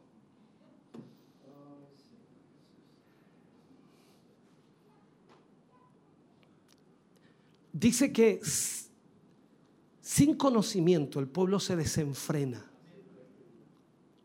Eh, Yo, yo creo que la, la- la danza, el, el, el algarabía, el gozo, hermano, es, es maravilloso. Y algunos ya se han dado cuenta y dicen, pastor es bombero. ¿Por qué? Porque claro, eh, yo termino el mensaje y oro al Señor. Si Dios quiere hacer algo, amén, gloria a Dios, amén. Los hermanos danzan, se gozan como pasó el domingo, los hermanos, aleluya. Y otro hermano dice, pero ¿qué no siguió? Ya había pasado la palabra. Ya tenemos la palabra, ¿para qué más? Eso es lo más importante. Claro, los hermanos se gozaron, claro que se gozaron. Pero no teníamos para qué seguir dándole cuerda a nosotros cuando en realidad ya había pasado lo más importante. Cuando entendemos eso, entonces debemos también enseñar a la iglesia. Yo no estoy en contra de danzar, a mí me encanta danzar, hablar lenguas, todo eso. Es parte de nuestra vida cristiana y hay momentos en los cuales Dios se glorifica de una forma extraordinaria, pero no puede hacerse una rutina. ¿Por qué? Porque cuando lo hacemos una rutina comenzamos a dejar de lado esto. Y sé de lo que le hablo. Porque usted me dice, pastor, no, pero es que nosotros teníamos cultos, hermano, y aquí hay algunos más testigos de eso. Teníamos cultos más o menos de las 8 de la tarde y terminábamos a las 2 de la mañana. Y no porque nosotros los alargáramos, sino porque había llenura del Espíritu Santo. Y hermano, era, era una cosa increíble. Predicábamos el mensaje una hora, una hora, un cuarto, una hora y media de prédica y después de eso, hermano, no había cómo parar nada. Porque los hermanos venían y se ponían a orar por uno, que ha lleno el Espíritu Santo. Se iban a otro, lleno el Espíritu. Y eso pasaba, hermano querido, era increíble. Pero fue un tiempo. No fue constante. Si nosotros no hubiéramos entendido lo que Dios estaba haciendo de alguna manera, a lo mejor estaríamos haciendo nuestros cultos igual, imagínense. A las 8 de la tarde, mira, a las 2 de la mañana aquí. Y démosle cuerda y cantemos otro hermano, cantemos otra alabanza y otra alabanza más. Ya viene el Señor, ya nos va a tocar el Señor, ya. Y, los hermanos dicen, ya. Algunos dicen por fuerza, ya danza mejor porque si no este pastor no va a parar. Esto es importante que entendamos. Ahora, no es criticar aquello, por favor, entiéndame, por favor. La palabra de Dios debe ser lo más importante para que podamos crecer y madurar. Todo lo demás Dios lo puede hacer cuando quiera, donde quiera, pero nunca va a ser algo constante. Lo que sí va a ser constante es la palabra de Dios, que es la que cambia, la que transforma, la que hace nuevas criaturas. Dice amén. Vamos ahora al, don de exhortación. Eh, La palabra que se traduce como exhortación o también como consuelo es la palabra griega paraclesis, eh, relacionada por supuesto con la palabra paracleto. Paraclesis básicamente significa un llamado al lado de alguien. Paracleto significa el que ayuda. Ahora, paraclesis lleva la idea de traer a alguien muy de cerca a fin de exhortar, de instar, de alentar, también dar gozo e incluso consolarlo. Eso es lo que debe suceder. Ahora, todas las, todas las ocasiones o estas acciones que de alguna manera constituyen el don de exhortación, por ejemplo, eh, Pablo, si no me equivoco, sí, Pablo a menudo exhortó e instó, de acuerdo a lo que dice la escritura, a sus lectores a que por supuesto actuaran sobre algo que él había escrito. Constantemente Pablo les estaba diciendo que pusieran atención a lo que él escribía y que lo pusieran en práctica. O sea, un buen ejemplo aparece ahí en Romanos capítulo mm, 12, versículo 1 y 2, donde Pablo está insistiendo a los romanos a, a presentar sus cuerpos a Dios en un sacrificio vivo. O sea, le está diciendo que haciendo esto ellos conocerían y también comprenderían, ¿qué cosa? La voluntad de Dios. Si ellos presentaban entonces sus cuerpos en sacrificio vivo, ellos comprenderían cuál sería la voluntad de Dios. Curiosamente, cuando Jesús conversaba con sus discípulos en la noche de su arresto, recordemos eso, Él se refiere al Espíritu Santo como el ayudador o el consolador. Eso lo, habla en el libro de Juan capítulo 14, versículo 6. Y yo rogaré al Padre, dice, y os dará otro consolador, para que esté con vosotros para siempre. O sea, ese Espíritu Santo que ya vino, está con nosotros hoy. Y está para siempre con nosotros. En el mismo libro de Juan, capítulo 14, versículo 26, el Señor Jesús dice, más el consolador, el Espíritu Santo, a quien el Padre enviará en mi nombre, Él os enseñará todas las cosas y os recordará todo lo que yo os he dicho. Seamos honestos, hermano querido. Realmente los hombres de Dios que escribieron la palabra del Señor fueron inspirados por el Espíritu. Porque seamos honestos, a nosotros se nos olvidan las palabras. Los hechos quizás no se nos olvidan, lo que vemos, pero las palabras a veces se nos olvidan. ¿Quién guarda una frase completa? ¿Quién guarda una idea completa? Nos cuesta muchísimo. Y eso nos da a entender entonces que ellos tuvieron que ser guiados. Con razón Pedro dijo que la palabra profética no fue de inspiración humana, sino que fue revelada por el Espíritu Santo, porque los santos hombres de Dios fueron usados de esa manera. Entonces, cuando hablamos o cuando el Señor Jesús habla del Espíritu Santo, aquí habla como el paracleto, como el ayudador, que es aquel que viene a nuestro lado para exhortarnos y también para alentarnos.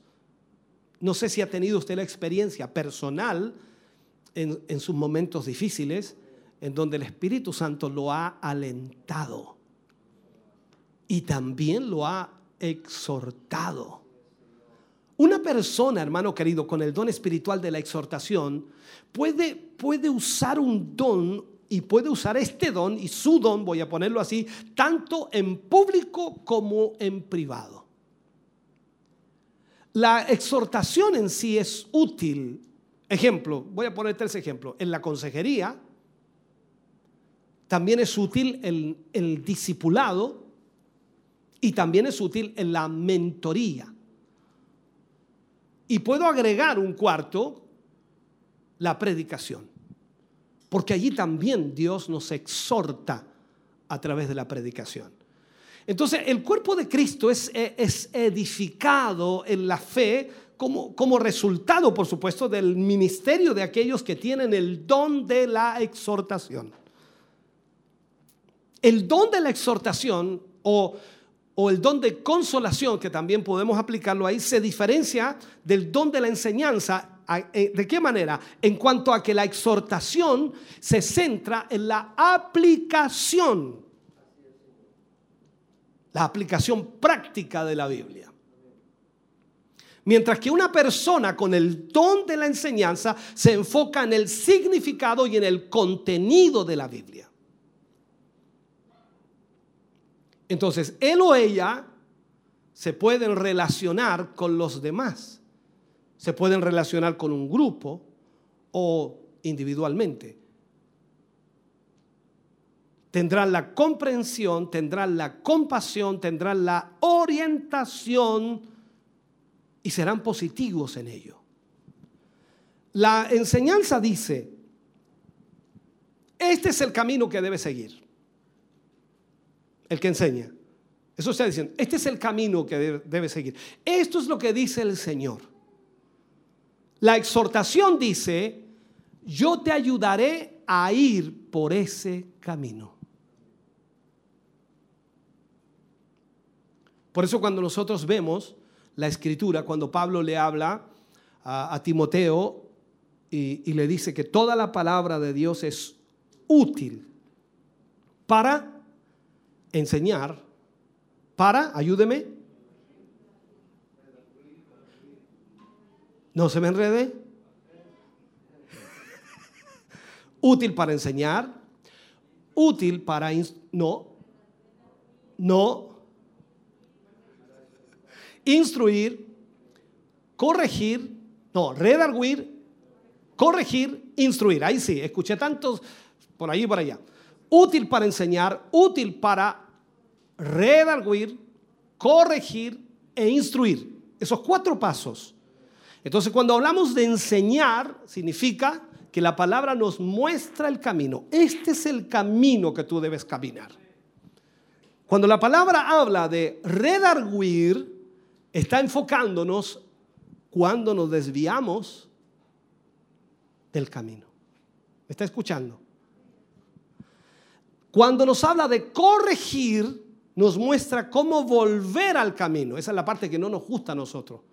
Que nos digan que estamos mal, tenemos que volver. ¿Ya? Volver al camino. Y cuando habla de instruir, que es la última parte, nos enseña cómo permanecer en el camino. Entonces, la persona que tiene el don de exhortación puede ayudar a la otra persona a pasar del pesimismo al optimismo.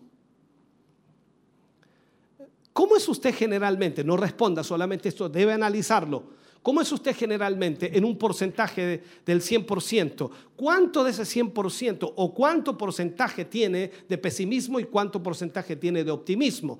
Eh, alguien dirá, dice, no, yo 50-50, pastor. A veces andamos re mal, ¿no? somos más pesimistas que optimistas. ¿Le ha pasado eso? ¿Se ha encontrado en esa circunstancia? Probablemente el mejor ejemplo bíblico de, alguien con el don de la exhortación podríamos nosotros colocarlo allí, uno de los tantos es Bernabé. Bernabé. El verdadero nombre era José, pero los apóstoles le llamaron Bernabé, que significa hijo de consolación. Eso aparece en Hechos capítulo 4, versículo 36. Veamos entonces a Bernabé para que entendamos esto. En Hechos 9, 27 lo marca, dice que viniendo junto a él eh, vino eh, Pablo recién convertido para que de alguna manera Bernabé lo presentara a la iglesia eh, primitiva o a la iglesia que también estaban los discípulos y que estaba muy cautelosa porque Pablo recuerde que era el perseguidor de la iglesia. Eso lo habla en Hechos 13, versículo 43. Dice, Bernabé alienta a los creyentes a que perseveren en la gracia de Dios. O sea, Bernabé se transformaba en el hijo de consolación. Ahora, en Hechos capítulo 15, versículo 36 al 41, marca allí algo. Bernabé elige, recordemos, a, Juan, que tenía por sobrenombre Marcos, eh, como compañero de ministerio. A pesar de que Marco había desertado en un viaje eh, misionero anterior. Todos conocen esa historia.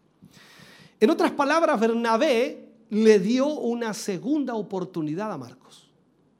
Eso es lo que estaba haciendo. A través de todo el ministerio de Bernabé, él siempre evidenció el don de la consolación o el don de la exhortación. Yo voy a ir contigo, yo voy a estar contigo. Llamando, por supuesto, a otros a su lado para ayudarlos, para consolarlos y también para animarlos a ser más efectivos para Cristo. Entonces, el que tiene el don de la enseñanza se dirige, por supuesto, al cerebro de sus oyentes. En cambio, el que tiene el don de la exhortación se dirige al corazón. Voy a estar contigo. Por eso tenemos, tenemos la necesidad de estos dones, enseñanza y exhortación. Ahora, no es tanto el contenido de la enseñanza o de una enseñanza que el exhortador quiera comunicar de alguna forma, sino más bien cómo ese contenido puede ser usado de manera eficaz en la vida de las personas. Eso es lo importante. Cada uno de los dones puede enseñar en sí, pero quien tiene el don de exhortación es el maestro, escúcheme bien, más interesante y más ameno porque llega al corazón.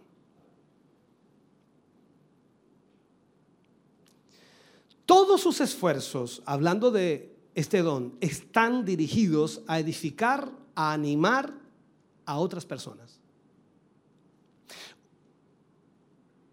Hubiéramos podido llamar a esta persona, quizás podría ser utilizado, el que anima. El don de la exhortación, el que anima. ¿Es bueno para animar a otros hermanos cuando están alicaídos, cuando están desanimados? No importa cuál, por qué problema es que estén desanimados, no importa cuál es la circunstancia o la situación. Usted se dirige a ellos y los anima o, o los desinfla. O sea, si vamos a exhortarlos, tenemos que animarlos, apoyarlos, no apoyarlo, escúchenme bien porque también esto es importante, no apoyarlo en lo que ellos piensan, sino que enseñarles la palabra y animarlos a seguir animarlos a continuar. Veamos las características de este don de exhortación. Vamos a ver de alguna manera los síntomas de los creyentes que tienen este don de exhortación. Primero, tienen convicciones muy fuertes, fundamentadas en la palabra de Dios. Sus convicciones siempre están fundamentadas en la palabra de Dios. Todos los creyentes debemos tener convicciones bíblicas muy fuertes, pero los que tienen el don de exhortación son, voy a utilizar esta palabra, son extremistas en este sentido. Y es algo loable en este caso, porque sus convicciones son firmes.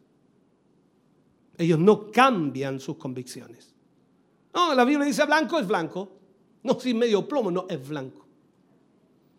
No, yo lo veo medio gris, es blanco. No, pero yo lo, yo lo veo incluso oscuro, es blanco. Sus convicciones son firmes. Como dice, como dije la palabra, eh, a veces son, llegan a ser extremistas en ese sentido. ¿Por qué? Porque ellos tienen convicciones firmes. Segundo, con bastante frecuencia se, se encuentran dando consejos a otros creyentes sobre cómo hacer las cosas bíblicamente. Bíblicamente. No es como ese hermano o hermana de repente, ¿no? Que to- toma algo y dice, no, hermana, no se preocupe, por eso no, no tome tan en no se tome tan a pecho las palabras de la Biblia, pues. No, usted se va a encontrar con este hermano que tiene ese don de exhortación y él le va a decir, discúlpeme, pero la palabra de Dios es primero. Usted debe vivir por esa palabra. Lo que dice aquí es lo que usted debe respetar. Es que no siento, es que no es que tenga que sentir, tiene que obedecer. Entonces, digo, ¡ay, qué extremista este hermano! Pero es la palabra. Entonces, son, ¿cómo llamarlo? Son el típico creyente que aconseja sin importar que nadie le haya pedido consejo.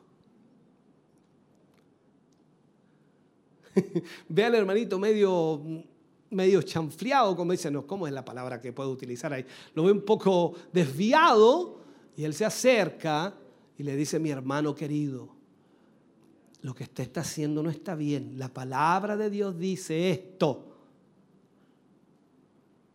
¡Ay, qué jodido usted, hermano! No, mi hermanito, si yo no lo estoy jodiendo a usted, es la palabra tanto para usted, para mí. Yo también tengo que vivir lo mismo. Me, sigue, me, está entendiendo. Estoy tratando de poner ejemplos. Ahora, ellos siempre tienen a flor de labios algo de la palabra de Dios para la necesidad de un creyente. Siempre están utilizando la palabra del Señor. Quizá usted se ha encontrado con creyentes que ni bien uno empieza a conversar con ellos y ya le están citando la Biblia sobre cualquier asunto. Y no para mal. No estoy hablando de que le tiran la Biblia, porque una cosa es citar la Biblia y otra es tirarle la Biblia por la cabeza. Porque claro, usted se puede encontrar con alguien que no, no quiere, no quiere ayudarlo, sino que quiere matarlo. Eso es otra cosa. Entonces, el que exhorta, el que tiene el don de exhortación, no va a trabajar de esa manera. Lo que va a hacer es ayudarlo, orientarlo, guiarlo, dirigirlo, apoyarlo y estar con usted para que usted pueda seguir la conducta adecuada. Entonces, una de las manifestaciones del don de exhortación es eso. Poder estar siempre citando la palabra de Dios para guiar y dirigir a nuestros hermanos. Ahora, los creyentes buscan a aquellos que tienen el don de exhortación para pedir consejo. ¿Por qué? Porque el consejo va a ser bíblico. Si usted busca un hermano o una hermana que no usa la Biblia para aconsejar, sino usa la lógica, puede incluso pedirle consejo al de la esquina, puede, al del supermercado, puede pedirle consejo a cualquiera, van a usar la lógica también. Pero si usted busca hacer la voluntad de Dios, tiene que buscar a alguien que va a usar la palabra de Dios para aconsejarle.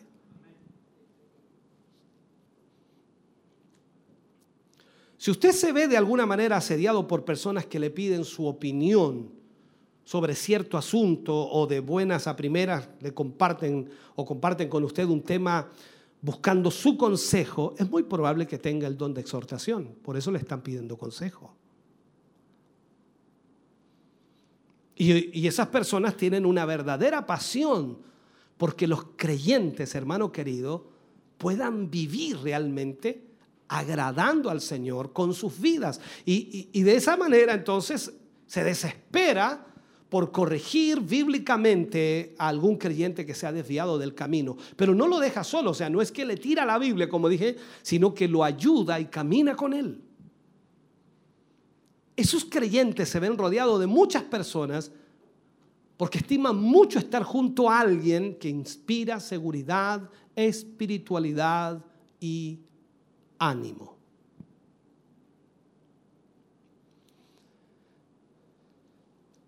Esas personas sienten un gusto especial cuando se sientan junto a alguien para compartir la verdad bíblica.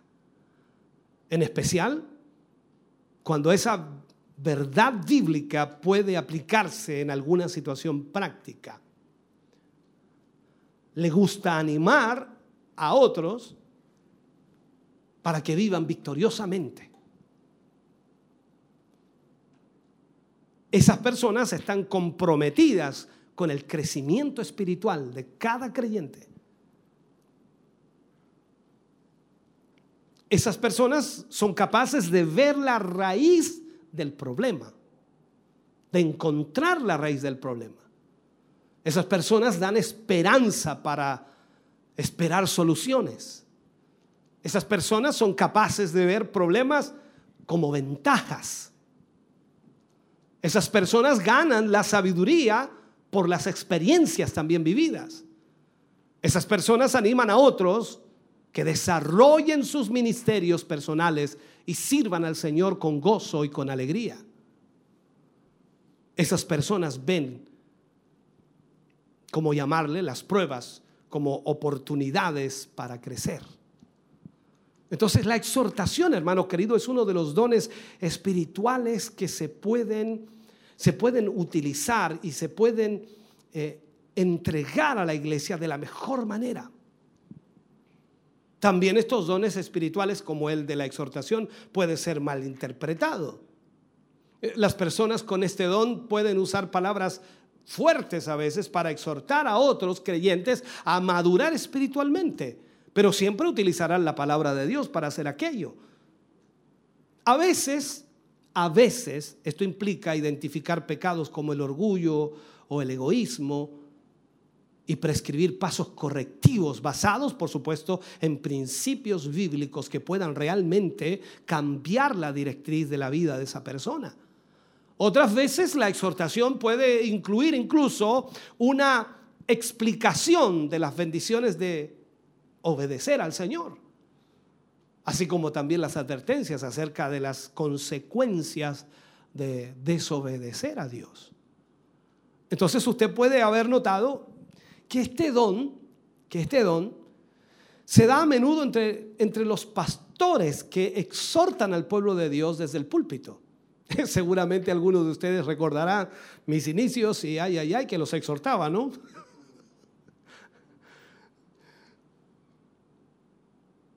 Pero hay personas en la congregación que pueden tener dicho don y que pueden ayudar a otros, motivar a otros. Todos hablamos, tenemos una boca, tenemos una lengua, tenemos pensamientos, tenemos ideas, tenemos filosofías, en fin, todos hablamos. Pero como dijo Pedro, si alguno habla, hable conforme a las escrituras. Entonces, cuando usted encuentra ese don de exhortación, va a encontrar la palabra de Dios allí. No va a ser algo de lógica, no, va a ser la palabra de Dios. Entonces, como cristianos necesitamos escuchar la verdad acerca de nosotros y de cómo estamos viviendo, aunque, aunque podamos querer evitarlo, ¿no? Siendo predicador tantos años, recuerdo los primeros años, como era evangelista, me costó mucho entrar en la faceta de pastor. Yo era evangelista, así que el evangelista le daba duro a todo lo que se movía. y como evangelista, claro, yo apuntaba a ciertas cosas y con la palabra de Dios apuntaba situaciones y errores, a veces con nombre y apellido, desde el altar. Alguien me preguntaba una vez si estaba arrepentido de eso. No, no estoy arrepentido, le dije yo, fue parte del crecimiento. Dios me usó así, Dios quiso que lo hiciera así. Y hoy día doy gracias a Dios porque Dios me ha enfocado en lo que tengo que hacer. Y en ese tiempo, ¿por qué lo saco a luz? En ese tiempo solamente estaba preocupado de las demás iglesias y no de mi iglesia. Hoy estoy preocupado de mi iglesia y ni preocupado del resto de las iglesias. Ahora no me interesa lo que hagan las otras iglesias, a mí me interesa lo que hace esta iglesia. Ahora no le predico a las demás iglesias, le predico a esta iglesia. Entonces por eso que usted se siente tan incómodo a veces cuando predicamos y enseñamos algo, porque a veces es muy directo y dice, me lo está diciendo a mí. Y el que está al lado dice, también me lo está diciendo a mí. Y el que está atrás también me lo está diciendo a mí. Córtela, pastor. Me viene a, a gozar y usted me da duro. Entonces aquí es donde debemos entender. Siempre la palabra de Dios nos va a exhortar a cómo estamos viviendo. Y aunque queramos evitar el que Dios nos hable de esa manera, Dios siempre nos va a hablar así. Ahora, tal vez la forma en que se da el consejo nos parece demasiado, a veces incluso hasta presumido o poco acertado, poca mm, sabiduría, poco tino, poca gracia incluso. En otras ocasiones podemos cuestionar cómo se, cómo se aplicó la Biblia o incluso dudar de la autenticidad de quien nos está exhortando. O sea, parece que esto no es de Dios. Ahora, este don, hermano querido, es una habilidad para que Dios pueda glorificarse y es dada por Dios a ciertos miembros del cuerpo de Cristo para ministrar palabras de advertencia, de ayuda, de amonestación, de consuelo, de ánimo, a buscar la presencia de Dios, a buscar la dirección de Dios, la invitación a la congregación a que realmente se vuelva a Dios si se ha desviado. De alguna forma, viene también la persuasión a mirar a nuestro comportamiento, no el del hermano, nuestro comportamiento y al mismo tiempo luego mirar el comportamiento de los demás creyentes y aconsejarlos para que podamos vivir para el Señor, tal como la palabra enseña que somos el cuerpo de Cristo. Por lo tanto, como cuerpo debemos estar viviendo de la misma manera, de tal manera que sintamos, por supuesto, que nos ayudamos unos a otros, sanándonos espiritualmente para hacer la voluntad del Señor. Déjeme terminar este mensaje. Está, me, me gustó mucho hablar de esto. Déjeme terminar. Debemos examinar nuestra vida. Pero hay una realidad y una verdad. ¿Cómo voy a examinar mi vida si no conozco esta palabra? ¿Bajo qué criterios yo voy a decir estoy bien o estoy mal? Si usted nota que su vida está caracterizada por la presencia de estos síntomas, entonces va a existir la posibilidad de que tenga el don de exhortación. Pero al mismo tiempo, no hay duda de que Dios trabajará en su vida para llevarle a usted a tener cambios los cuales sean para edificar al pueblo de Dios. Debemos examinarnos para qué? Para ver si tenemos ese don. Y si fuera el caso que lo tenemos, entonces debemos agradecer al Señor por el don que Él nos está entregando.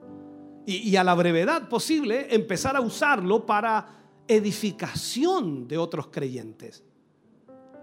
Todo lo que Dios nos entrega, hermano querido, todos los dones son para ser usados para la edificación del pueblo de Dios. Ahora, en la prédica de hoy, por supuesto, hemos aprendido del don de enseñanza y sobre el don de exhortación. Ambos dones, ambos dones buscan el crecimiento espiritual del creyente, los dos. Y todo es por medio de conformar al creyente a la imagen de Cristo, o sea, el crecimiento espiritual. Y lo que nosotros debemos estar es agradecidos por creyentes que poseen estos dones. Porque por medio de ellos somos y vamos a ser conducidos a la madurez espiritual, como, como lo veíamos al comienzo. Entonces, lo que necesitamos hoy más que nunca es orar al Señor. Primero, orar para que Dios dé esos dones a la iglesia, se manifiesten esos dones en la iglesia y segundo, orar para que Dios nos dé uno de esos dones. O si quiere darnos los dos. Para edificar a la iglesia. Entonces cada uno de nosotros podremos enseñar, y podremos exhortar. Y de esa forma la iglesia será edificada, guiada, enfocada, dirigida y sin duda será para la gloria de Dios. Es lo que más necesitamos hoy. Y tal como veíamos en el versículo inicial o los versículos que tomamos, en realidad la base que usé, el que enseña, dedíquese a la enseñanza. El que exhorta, en la exhortación. Todos estos dones son para la edificación de la iglesia. Yo espero Dios le haya bendecido a través de esta palabra y que en esta hora Dios haya ministrado su corazón. Póngase de pie, por favor. Padre, te damos gracias. Sé que hemos usado, hemos usado más del tiempo necesario, pero hemos tratado, Señor, de explicarlo cabalmente y con mucha claridad para que tus hijos y tus hijas puedan, Señor, tomar esta palabra y ser guiados. Señor, gracias por este tiempo. Gracias por tu presencia. Gracias por tu Espíritu Santo que nos ayuda. En el nombre de Jesús te pedimos, Señor, una bendición especial sobre cada uno de tus hijos y de tus hijas. Les bendecimos. En el nombre de Jesús. Amén. Y amén, Señor. Cantamos al Señor y luego estaremos orando por todas las peticiones que han llegado. Daremos gracias al Señor por la bendición que hoy hemos tenido.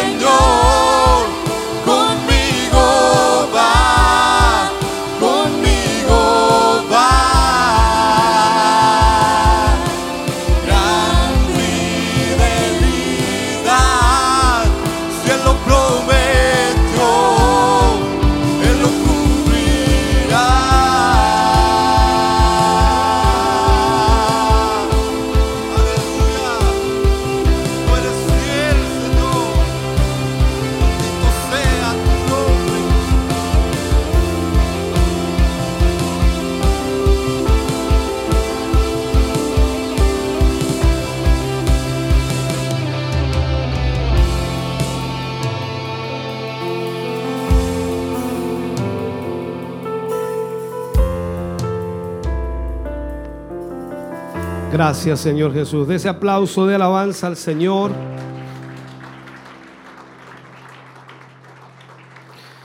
Vamos a estar orando por las peticiones que hoy nos han llegado. Oraremos por Evelyn Contreras Arellano, por Héctor Hernández San Martín, por Luz Eladia Hernández, por Ángela Urra Ortiz, por Mariano Urra Castillo, por Nelia Figueroa, por Jacqueline Morales, por Sara Leiva, por Mireya Quesada y esposo, eh, por José y su esposa Rosa, por Carlos Hernández, por Juan Carlos Herrera, por Ángela Poblete, por Pablo eh, Troncoso, por Iván Alvear y por Sonia Quilodrán. Todas estas peticiones las ponemos en esta oración final para también ser despedidos a nuestros hogares. Yo espero, espero que se vaya contento, espero que se vaya gozoso, agradecidos con el Señor.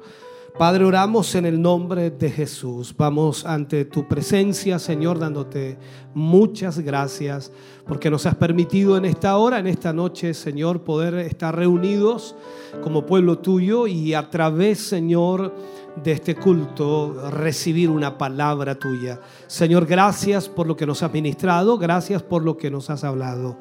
Eh, presentamos, Señor, en esta hora todas estas peticiones, Señor, que, que hoy por supuesto han llegado. Sabemos y entendemos perfectamente, Señor, que hay muchas necesidades y que hay enfermedades que han golpeado la vida de muchos de tus hijos. Pero en esta hora, Señor, oramos para que tu mano sea extendida, para que tú sanes al enfermo, restaures la vida, Señor, de tus hijos, sánales en el nombre de Jesús y llévate toda opresión del enemigo. Pedimos, Señor, esa bendición tuya para la gloria de Dios. Llévanos en paz en comunión, sin duda, Señor, despidiéndonos el uno del otro, pero nunca de tu presencia. Llévanos bendecidos en el nombre de Jesús. Amén y amén, Señor. Fuerte ese aplauso de alabanza al Señor. Dios les bendiga grandemente. Gracias por estar con nosotros en esta noche. Mañana, culto de celebración a las 10 de la mañana en el templo corporativo. Dios les bendiga.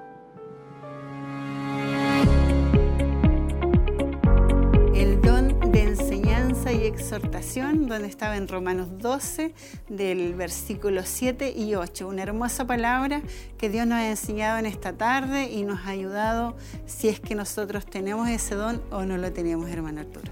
Agradecemos a, a Dios por esta hermosa administración, esta hermosa enseñanza en la cual hemos estado recibiendo durante mucho tiempo y creemos sin lugar a dudas que Dios se ha manifestado de una manera especial al entregarnos esta administración el día de hoy, esta enseñanza y esperamos que usted también, así como nosotros hemos sido exhortados, hemos sido bendecidos y como decía la, la palabra, hemos sido también enseñados el día de hoy. Así es. Bueno, yo tengo varios saludos aquí, no estuvimos solitos, muchos hermanos nos estuvieron acompañando de sus casitas, de sus trabajos. Y aquí tengo a nuestra hermana Genoveva Daza, dice Dios les bendiga mis hermanos. Y nuestro hermano César eh, Montesino nos dice desde Coihueco, atento al culto. Saluda hermana María y hermano Arturo. Muchas bendiciones, hermano César, para usted. Esperamos que se encuentre muy bien de salud. También nuestra hermana Karen eh, Montesino dice, quiero agradecer a Dios por un año más de vida que está cumpliendo mi mamá hoy, dice. Eh, no sé si tiene más saludos. También, eh, también me añado a, la- a- a los saludos a mi hermano César Montesinos, que siempre está atento a lo que es. ha estado ocurriendo a través de estos medios de comunicación y Dios les bendiga grandemente mi hermano César, ahí también junto a nuestro hermano también Mario, que está también recibiendo administración de Dios, su amada esposa y, y aquellos que le acompañan en aquel lugar. Nuestro hermano también René Jofré y esposa y desde la población Coihueco también nos escuchan, nos, ven también y, siempre, siempre están atendiendo a, lo que se está recibiendo y entregando desde este lugar. Nuestra, eh, dice Evelyn Montesino, dice bendiciones mis hermanos y también ah, está también junto a nosotros eh, Cristian Fuentes, Luis Vidal, dice Dios les bendiga, Iglesia de Cristo. Tengo acá a nuestro hermano José Guajardo, dice Dios les bendiga a mis hermanos en Cristo Jesús, viéndoles desde Quinquegua. Saluda a todos nuestros hermanos de Quinquegua. También tengo a nuestra hermana María García, dice bendiciones hermanos en Cristo Jesús. Saludo desde Chillán, Villa Los Evangelistas. No sé si tiene otro saludo. Eh, José Poblete Fuente Alba dice muy buena enseñanza, bendecido, dice Andrea Marlene Maraboli, eh, gracias Señor por la palabra entregada el día de hoy, bendiciones. También Eduardo Molina dice eh, saludo, también da, envía saludos también eh, hacia los hermanos y, también ha sido bendecido también por la enseñanza. Sí, a nuestra hermana Elena Sierra dice bendiciones. Eh, nuestro hermano Luis eh, Chávez nos dice saludos cordiales, bendiciones mis hermanos y hermanas desde mi trabajo. Un abrazo, dice acá. Eh, bendiciones, dice nuestra hermana Elena Sierra. Eh, bueno, los demás, eh, nuestro hermano José Poblete dice muy buena enseñanza, bendiciones. Y así estamos muy bendecidos nosotros y agradecidos a todos nuestros hermanos que estuvieron enviando sus saludos también. Y queremos recordarle que el día de mañana tendremos nuestro culto a partir de las 10 de la mañana en el kilómetro 14, camino a Pinto, Callejón Bustamante, para que usted no se olvide, porque sabemos que desde este domingo todos los cultos van a ser a las 10 de la mañana, para que no se olvide y se levante un poquito más temprano. Culto de celebración, así, es, reiteramos, culto de celebración, mañana domingo desde el kilómetro 14, 10 de la mañana, en donde se estará eh, también llevando las transmisiones para también llevar en vivo este culto de celebración y disfrutar de la palabra del Señor también. Así es que hermano querido, agradecemos a Dios por este día, agradecemos al Señor por lo que Él nos ha enseñado, por a darnos la oportunidad de poder alabarle, de poder exaltarle, de poder compartir junto a usted, su familia, hermanos, amigos, auditores, de haber eh, disfrutado de este tiempo hermoso que Dios nos ha regalado y es por ello que agradecemos también por todo ello a nuestro Dios. Bueno, yo ya me estoy despidiendo, que el Señor les bendiga grandemente, que tengan una hermosa noche, que tengan un descanso en el Señor y un abrazo gigante para todos ustedes que nos estuvieron acompañando y recordarles el día de mañana que también pueden estar junto a nosotros. El Así es, Señor una bendiga. Hermosa bendición y también ustedes puedan seguir disfrutando de estos medios de comunicación gracias a nuestros hermanos que estuvieron tras las cámaras ahí en los equipos, también junto a ellos para hacer posible que estas transmisiones puedan llegar de buena manera hacia su hogar. Así es que que el Dios de paz les bendiga grandemente son nuestros sinceros deseos.